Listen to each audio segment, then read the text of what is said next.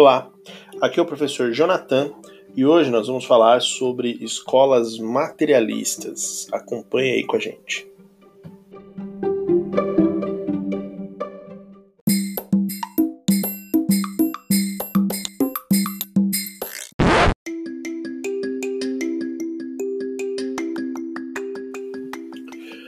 Bom, pessoal, é, nós vamos falar sobre escolas materialistas. Né? Quais são essas escolas materialistas? São realismo, naturalismo e parnasianismo. Essas três escolas elas surgiram quase ao mesmo tempo ali na segunda metade do século XIX, tá? Bom, então uh, o, que, o que, que, gera essa essa mudança, né, de romantismo para as escolas materialistas? Bom, a gente tem uma porção de, de correntes científicas e linhas de pensamento que vão surgindo ali na segunda metade do século XIX, até um pouco antes, que vão é, criando uma situação cada vez mais insustentável para que o romantismo continue é, perdurando.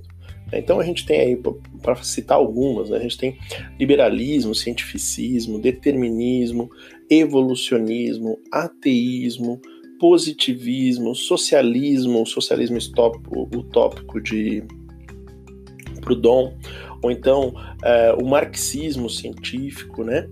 É, é, todos esses ismos eles vão acabar fazendo com que a, a, a, o romantismo não consiga mais é, permanecer, porque são, são correntes de pensamento muito racionais, né, muito objetivas, né, e isso não condiz com, a, com o sentimentalismo, com o, o a melancolia, com o, o, o subjetivismo exagerado do romantismo, com a idealização do romantismo. Né? Então, uh, desses ismos todos, né, o cientificismo é muito importante, o positivismo ali junto com o cientificismo também, uh, o determinismo, né, determinação por raça, por meio e, e o, o, o, momento histórico, né, uh, o evolucionismo também vai fazer parte aí dessas correntes de, de pensamento como e teorias científicas, né, como o evolucionismo que submete o homem às leis da biologia e da evolução natural, não mais às leis é, dos dogmas religiosos, né? É, a gente vai ver até é, é o, nesse, nesse momento, assim, né? A gente vai ver os aspectos biológicos que vão superar a vontade e a razão e é, vão superar a vontade e a razão nas personagens, né? Então, a, a, muitas vezes você vai ver as personagens, você vai estar lendo um livro real, é, naturalista, né? E você mais naturalista do que realista, tá? É, essa, esse impacto dessas teorias de evolucionismo e de determinismo, elas vão ser mais presentes na, nas obras naturalistas, tá? Não que isso não, não apareça em obras realistas, pode aparecer, mas é, mais predominantemente ali nas obras naturalistas. Então você vai ver assim que essas teorias elas vão embasar a, a, a maneira como a trama se dá na narrativa, né? Então aspectos biológicos vão superar a vontade e a razão das personagens. Tá? A gente vai ver isso mais para frente. Bom, então a gente pode dizer aí que a partir de todos esses ismos surgem três correntes literárias, três escolas literárias que são ali parentes, né? São, são é, muito próximas, né? Realismo, naturalismo e parnasianismo. Vou falar é, mais detidamente cada uma delas mais para frente mas por enquanto vamos fazer aqui um contexto histórico. Bom, uh, a gente tem ali na segunda metade do século XIX o triunfo da Revolução Industrial, né? Então a Revolução Industrial ali na segunda metade do século XIX ela já está estabelecida. A consolidação da burguesia como elite também é uma coisa que já tá bem estabelecido, né? Uh, a gente também tem a expansão do capitalismo industrial para a América, para a África e para a Ásia, né? A tecnologia avançada, como locomotiva, vapor, eletricidade, etc. Tudo isso uh, surgindo ali nessa segunda parte do século XIX, né? Bom, é, a civilização vai ser uma civilização industrial, né? A gente vai ter uma explosão urbana, né?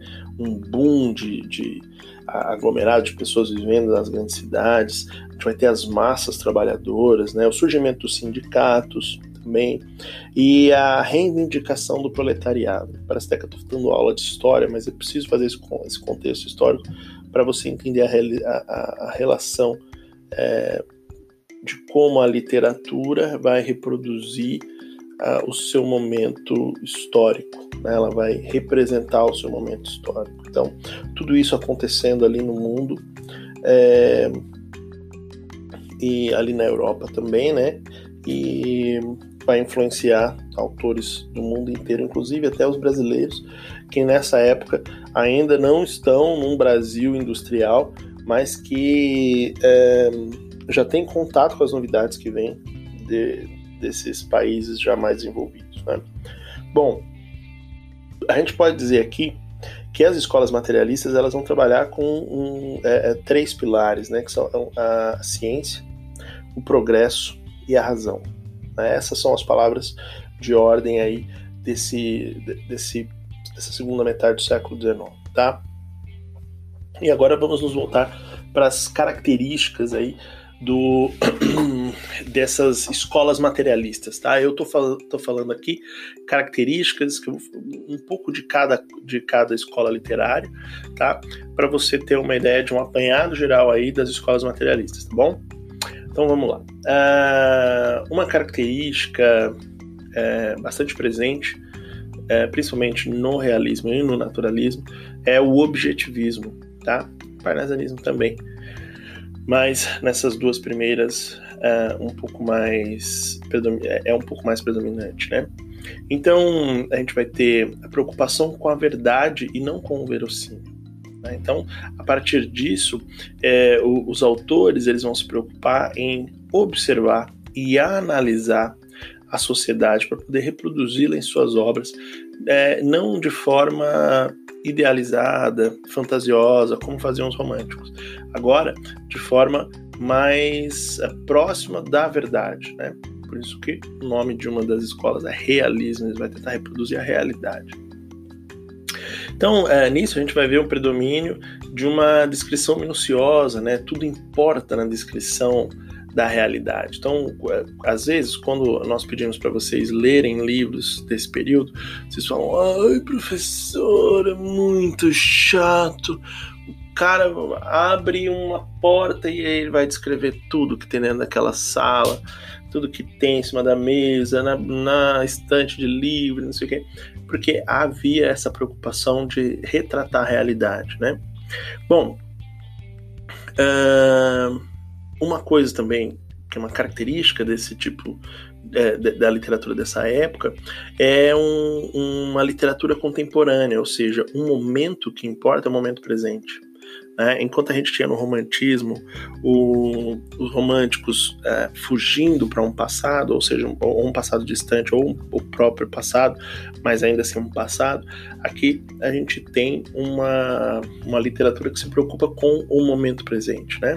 Então, só o presente importa aqui nesse período né, disso, da, das escolas materialistas.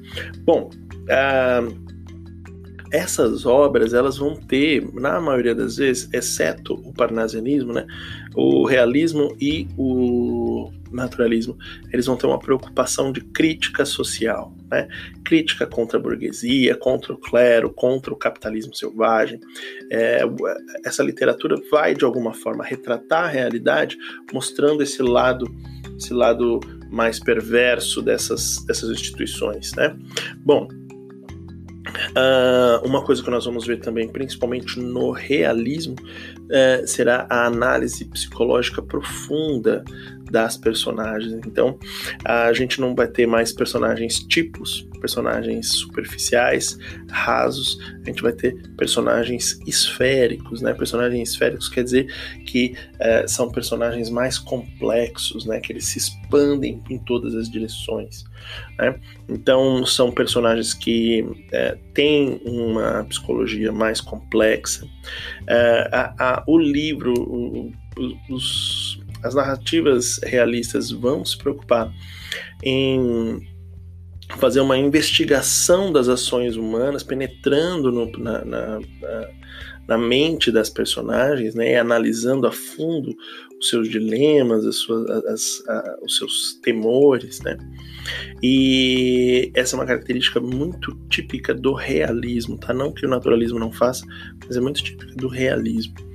É, as personagens, então, é, já que elas têm, já que elas são é, objeto de análise psicológica profunda, essas personagens vão ser personagens complexas, personagens esféricas, como eu já disse, né?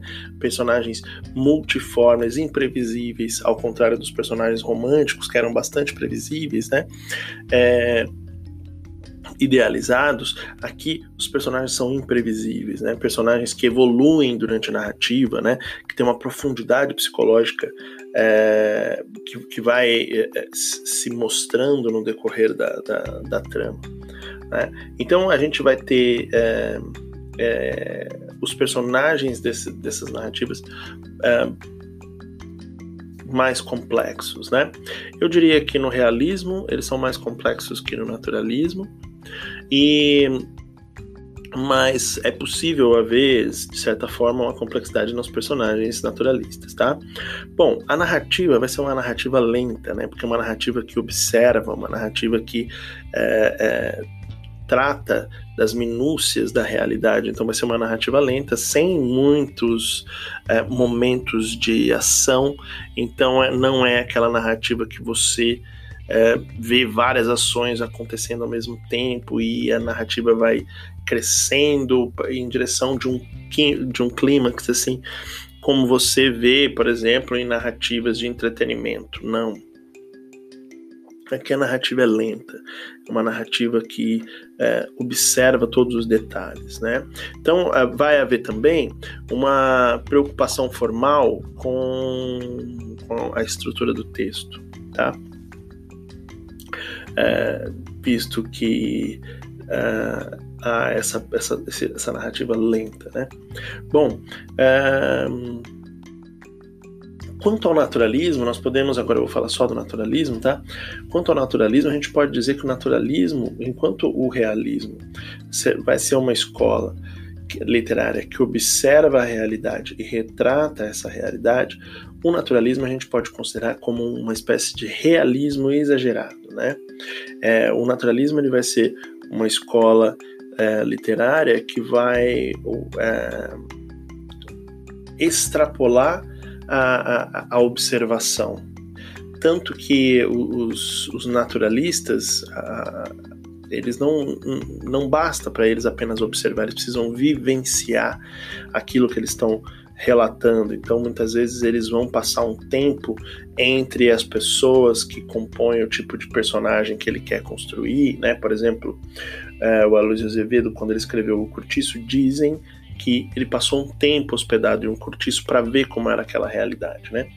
Bom, o realismo é uma escola é, literária anticlerical, então vai ser contra a igreja, anti-burguesia e anti-monarquia. Então você vê aí que ela é, é, é uma escola literária que vem com um interesse de fazer críticas, né? É, vai criticar todas as instituições ali sociais possíveis, né? Bom, no realismo a gente vai ver que as, a gente vai perceber que as narrativas se constroem é, como um romance de experimentação. Né? Então é um romance que tenta defender uma tese, né? um romance, a gente pode até dizer que é um romance de tese, porque é um romance que vai tentar provar alguma coisa, assim, por meio de uma aproximação com a ciência. Né? Então a gente pode dizer que é um romance de experimentação, porque eles experimentam uh, o ambiente que eles narram, eles experimentam a proximidade com os tipos que, é, sociais que eles pretendem criar como personagens. E é, isso acaba fazendo do naturalismo uma escola que tem ali uma certa aproximação com a ciência, né? Bom, o, o naturalismo ele vai é, abusar do cientificismo, né? Ele vai abusar do determinismo, né? Do materialismo também. Né? Então a realidade é de caráter exclusivamente material no naturalismo. Tá? O, o, o ser humano é, ele vai ser analisado pelo viés científico do século XIX. Né? Então, quais são é, esses vieses científicos aí do século XIX? Né? A gente pode citar aí o, os aspectos biológicos, né? então eles vão analisar os personagens pela hereditariedade, pela raça, é, pelo meio em que elas vivem, vão é, considerar os instintos do, do, do ser humano animal. Né? Uh, vai haver uma, uma patologização né, é, dos comportamentos humanos. Né? Então, tu, tudo que for é, negativo, tudo que for de ruim no comportamento humano vai ser considerado como se fosse uma doença. Quando eu falo patologização, estou me referindo a uma enfermidade. Né? Então, muitas vezes nas narrativas você vai ver a, a, a comportamentos humanos sendo comparados a enfermidades. Tá? É, a gente vai ver também o zoomorfismo, o zoomorfismo que é a comparação do, dos seres humanos a animais. Isso vai acontecer bastante também nessas narrativas, tá? Bom, é, são e, e, você pode já é, pressupor aí, né, que se é, os autores utilizam desse desse expediente para para poder é, criar suas personagens, você já pode pressupor que são explicações mecanicistas, né, que são reducionistas, né, que vão é, permear aí esquematismos é, de tipos sociais, né, não, não já sabido hoje, né, não tendo muito comprometimento com o, o que realmente acontece. Né? Era o que eles achavam uh, que, que seria ideal. Uh, eles acreditavam que essa análise pelos aspectos biológicos, instintivos, etc., uh, fossem de fato aspectos que explicavam o ser humano, mas hoje já se sabe que não. Né? O determinismo, por exemplo, inclusive, é responsável por muitos preconceitos que nós temos até hoje, né, que herdamos lá do século XIX. Tá? Então, uh, uh, esses aspectos todos, eles vão, uh, vão ser aspectos degradantes do homem com um certo tom moralizante. Né? Então, assim, tu, a narrativa naturalista vai retratar esse homem com esses aspectos assim com um certo tom degradante, muitas vezes moralizante. Tá? Então, a moral vai estar sempre ali também, permeando esses julgamentos por meio desses aspectos biológicos, instintivos, etc.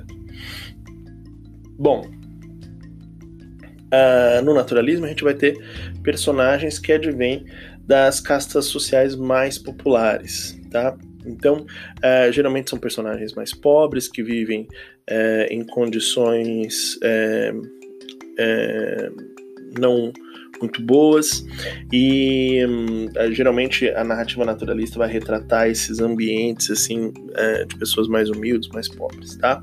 Já no realismo, o realismo ele vai é, retratar a alta sociedade, né? No Brasil isso também vai acontecer. Aqui o maior representante do realismo no Brasil a gente tem Machado de Assis, né? que representava ali uh, a, a alta sociedade brasileira, né?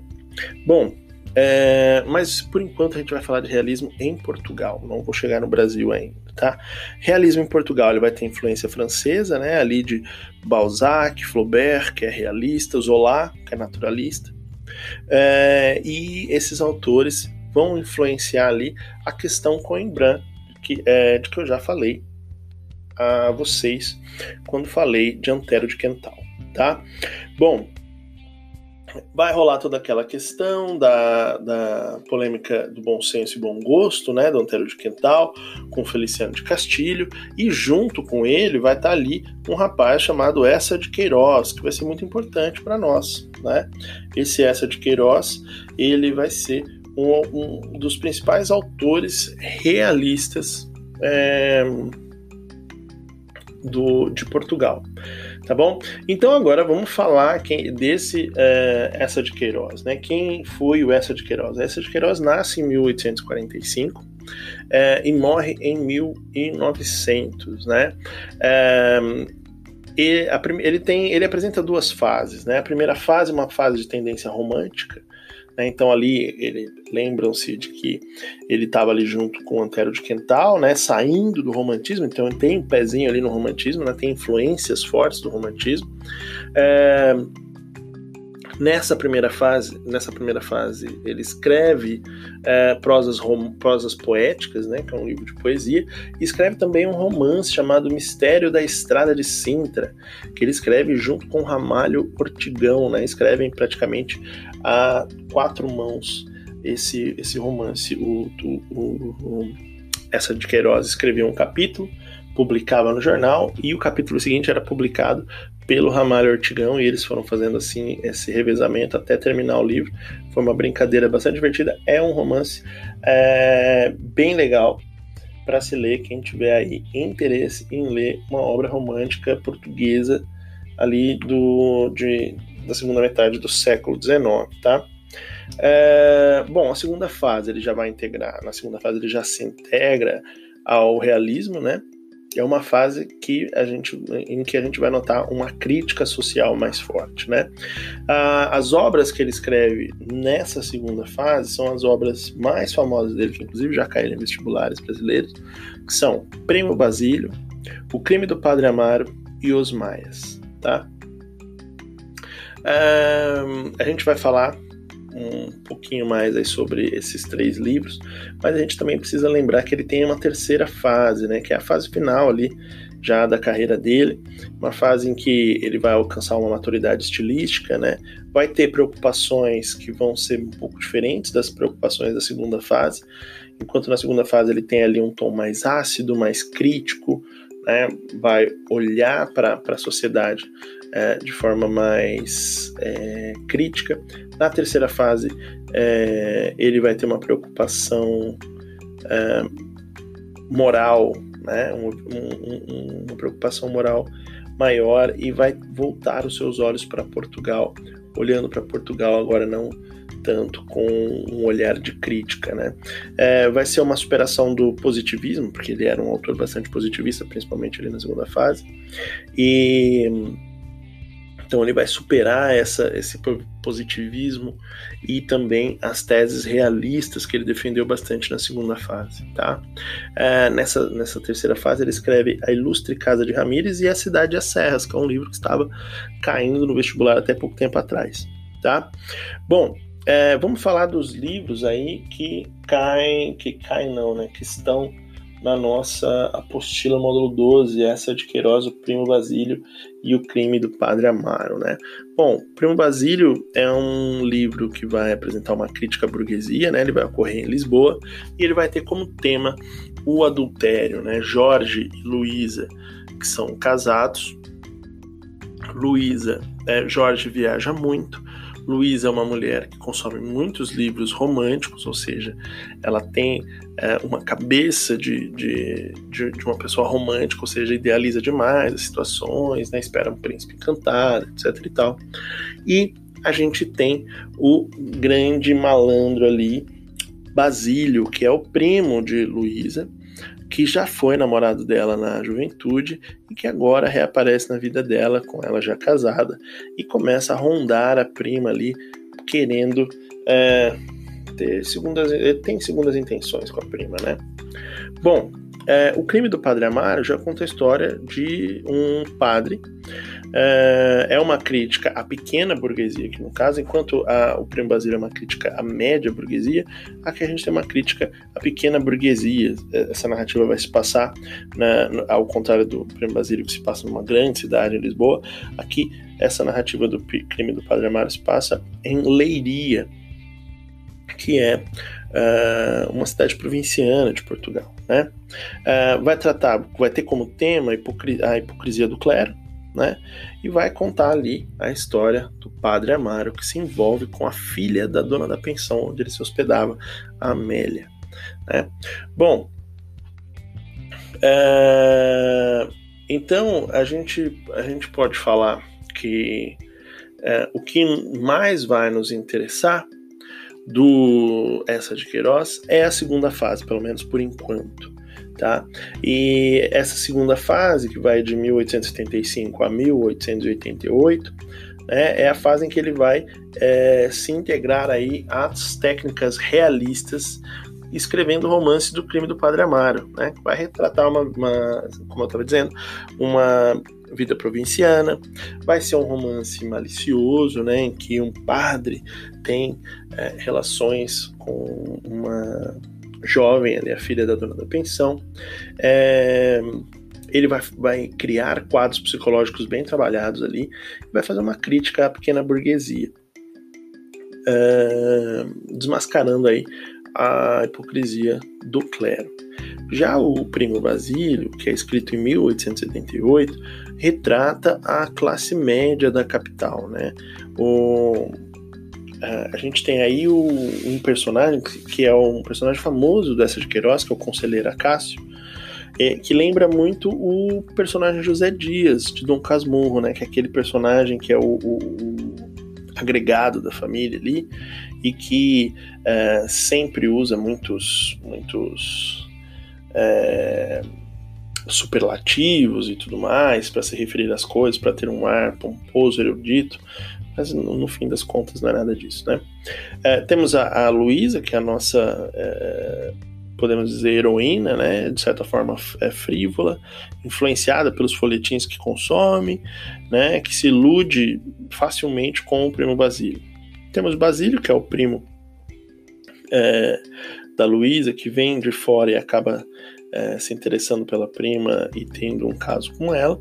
E temos também a personagem Juliana, que é a, a empregada da Luísa, que descobre o adultério e fica chantageando a patroa, né? Tem cenas até em que a, a Juliana faz a Luísa limpar a casa enquanto ela lê jornal. E ela fica sentada na poltrona, lendo o jornal, e, e e o marido chega e fala: Mas o que, que é isso? Está acontecendo? A empregada está tá sentada e você está passando roupa. E aí ela fala: Não, coitada, deixa ela. Mas é que na verdade a empregada estava ali, estava é, ali ameaçando a, a Luísa, tá? Bom, gente, eu para encerrar, eu quero falar para vocês sobre, é, sobre dois textos que nós temos na apostila na página 462 e na página é, 463, tá? O primeiro deles é um trechinho logo do começo da narrativa do Primo Basílio, que diz assim, ó, Luiz espreguiçou-se, é, Luiz espreguiçou-se, que seca ter de se ir vestir. Desejaria estar numa banheira de mármore cor-de-rosa, em água tépida, perfumada e adormecer, ou numa rede de seda com as janelinhas cerradas, embalar-se ouvindo música. Tornou a espreguiçar-se e, saltando na ponta de pé descalço, foi buscar ao aparador por detrás de uma compota um livro um pouco enxovalhado. Veio estender-se na Voltaire, é, quase deitada, e é uma poltrona, tá? Quase deitada. E com um gesto acariciador e amoroso dos dedos sobre a orelha, começou a ler toda interessada.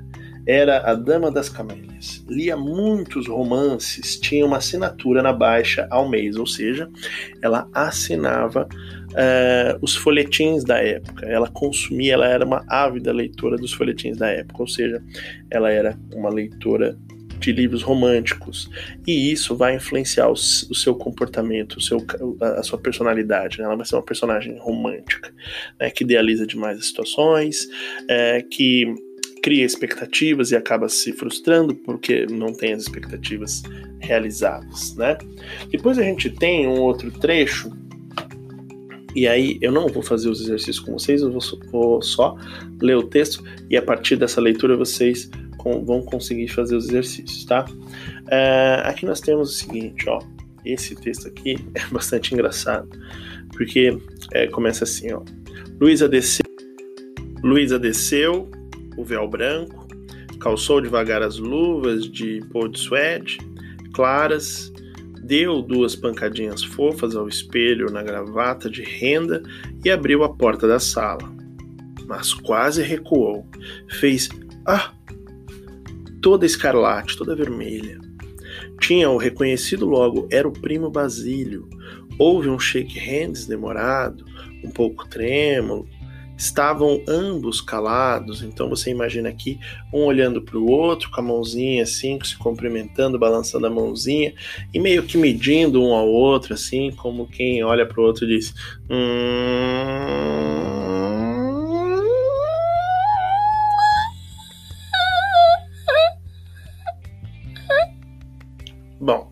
entendeu, né? É, Houve um check-hands demorado, um pouco trêmulo, estavam ambos calados, ela com todo o sangue no rosto, um sorriso vago, ele fitando-a muito, com um olhar admirado. Mas as palavras, as perguntas vieram logo, muito precipitadamente. Quando tinha ele chegado, se sabia que ela estava em Lisboa, como soubera a morada dela?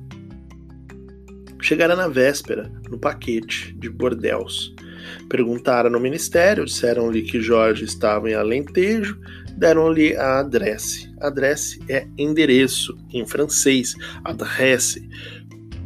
Os portugueses dessa época gostavam muito de imitar os franceses, né?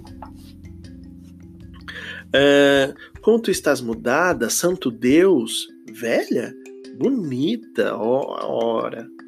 E ele, que tinha feito, demorava-se, foi abrir uma janela dar luz, dar uma luz larga, mais clara, sentaram-se. Ele no sofá, muito languidamente, ela ao pé, pousada, de leve, à beira de uma poltrona, toda nervosa. Tinha deixado o degredo, disse ele, viera respirar um pouco a velha Europa, estivera em Constantinopla, na Terra Santa, em Roma.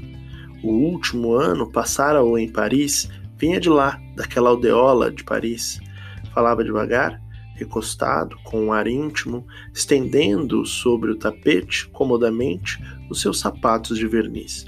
Gente, eu quero que vocês prestem atenção aqui na maneira como eles detalham as coisas, né? Ali no começo do texto, a, a, a, a, gravata dela de renda, tudo que ela faz, né? Os detalhes.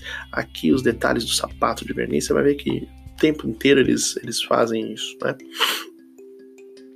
É, Luísa olhava-o, achava-o mais varonil, tinha é, mais trigueiro, no cabelo preto anelado havia agora alguns fios brancos, mas o bigode pequeno tinha um antigo ar moço, orgulhoso e intrépido. Os olhos, quando ria, a mesma doçura amolecida, banhada num fluido. Reparou na ferradura de pérola da sua gravata de cetim preto. Olha o detalhe, né? É, nas pequeninas estrelas brancas bordadas nas suas meias de seda. A Bahia não o vulgarizara, voltava mais interessante, mais bonito, né? Mais atraente. Mas tu, conta-me de ti, dizia ele com um sorriso inclinado para ela. És feliz? Tem um pequerrucho? Olha as perguntas que ele faz a ela. És feliz no casamento? Tem filho? No que ela responde: Não, exclamou Luísa rindo. Não tenho. Quem te disse? Tinham me dito. E teu marido demora-se? Três, quatro semanas, creio. E olha o que ele diz: Quatro semanas. era uma viuvez. Ofereceu-se logo para vir ver mais vezes, parlar um momento pela manhã. Sei. Hum. Bom, aqui eu quero que você faça os exercícios uh, baseado nas características que nós falamos de realismo. Uh, e também no que você leu aqui, né, nas características da moça muito romântica e é, também olhando para a situação, pensando que é, é uma narrativa realista, ou seja, vai retratar a realidade como ela é. Não tem príncipe encantado. Eu já vou te dar um spoiler aqui. A Luísa, ela trai o marido com o seu primo Basílio. E Uh, no começo, é, os dois são só amores, mas depois o primo Basílio acaba deixando ela de lado, ela, ela acaba sendo chantageada pela empregada, a empregada exige dela muito dinheiro, uh, ela vai passando por vários problemas, ele para de visitá-la, o marido percebe a traição, ela adoece e morre. E no final, gente, primo Basílio é um tremendo cafajeste, porque ele não sofre nenhum. nenhum. Se fosse uma narrativa romântica, um personagem tão ruim quanto esse, que não liga pra moça, né, que faz, é, estraga o casamento dela e depois a abandona, é, num livro romântico, esse vilão acabaria pagando pelo que fez. Mas no realismo, as pessoas más se dão bem. Porque é assim que acontece na vida real também, né? Então, sabe o que acontece? No final, ele, é, ele se afasta por muito tempo e depois ele vai visitar Portugal, Lisboa, e ele fala: Ah, vou lá dar uns pega na minha prima, né? Vamos ver qual é que é. Quando ele procura por ela, ele fica sabendo que ela morreu. E sabe o que ele diz quando descobre que ela morreu? Ele fala: Poxa, devia ter trazido a minha companheira da França. Olha só que cafajeste, gente. Bom, então, é, baseado nesses spoilers, é, no que você tem aí de texto, analise os textos, baseadas na explicação também que eu dei a vocês aqui sobre essas escolas materialistas, principalmente o realismo, faça os exercícios, beleza? E a gente fica por aqui. Um beijo e até mais. Tchau!